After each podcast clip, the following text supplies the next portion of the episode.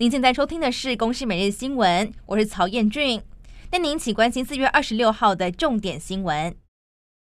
新冠肺炎疫情，国内新增六千三百三十九例的确诊，其中是有六千二百九十五例属于本土个案，以新北市的两千零七十六例最多，其次是台北的一千三百零二例和桃园的一千一百五十九例。与此同时，国内新增了四例的中症患者。指挥中心说明，这四位个案都是六十到八十岁的患者，具有慢性病史。血氧过低，其中三个人有肺炎，有一位曾经是打过两剂疫苗，其他都是三剂疫苗，而目前都使用瑞德西韦治疗。本土疫情拉警报，居隔三加四新制在今天上路，回溯已经居家隔离超过三天的人，二十七号解除隔离。要是没有满三天，会由系统来计算接触日次日开始的三天。至于快筛试剂的发放，总计是有五支，会由隔离所在地的地方政府来发放。二十六号已经隔离满七天的人，会在解隔当天使用原发送快筛试剂。要是在二十六号还未满七天，自主防疫的第一天会使用原发送快筛试剂。后需要主动洽询隔离通知书的填发单位，或是由他们来转接现居地的地方政府卫生局领取。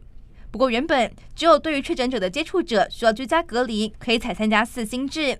指挥中心修正。确诊者的居家照护的同户隔离者，才参加四星制的时候，要隔离到同户的最新个案确诊日后三天，还有加上自主防疫四天。另外，没有确诊者的必要照护，或是有被照护需求者，可以和确诊者同室。没有确诊者，自最后的同室接触日或确诊者隔离期满日之后，需要在居家隔离三加四天。五月一号真的没有台铁可以搭乘了吗？交通部虽然说明有应变的方案措施。但部长王国材在上午依然是前往台北车站和台铁工会协商，并强调是三顾茅庐，不会放弃任何的沟通机会。同时也向工会喊话，说五月一号当天会有四技二专的全国性考试，希望可以争取到部分的列车在早上复试。而另外将会在二十七号公布新版的应变措施。俄乌战事超过两个月，俄罗斯外交部长表示，西方向乌克兰运送武器，意味着北约在实质上是和俄罗斯开战。而先前，俄国已经摧毁六个为乌克兰铁路供电的设施，而乌克兰外长是回应，俄国想要吓唬世界，不要支持乌克兰。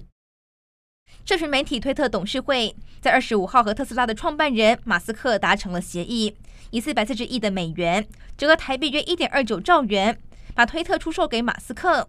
在交易完成之后，推特将成为私有化的公司，也可能会改变该平台的言论自由和内容审查机制。